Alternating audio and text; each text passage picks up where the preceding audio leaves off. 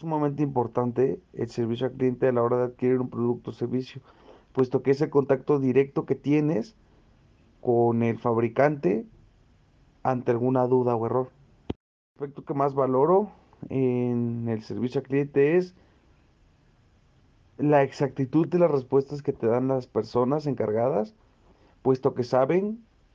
mm, las características, la descripción y algunas fallas comunes dentro del producto o servicio que ofrecen. Hoy en día,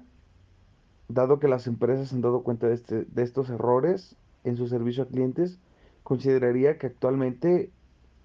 al menos yo podría calificar la calidad de la atención que recibo en un 8.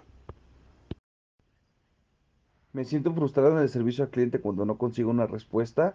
o cuando con la o cuando la persona con la que estoy hablando me envía a otro departamento o con otra persona que me atienda. Las fallas que afectan la eficiencia en un servicio al cliente siempre es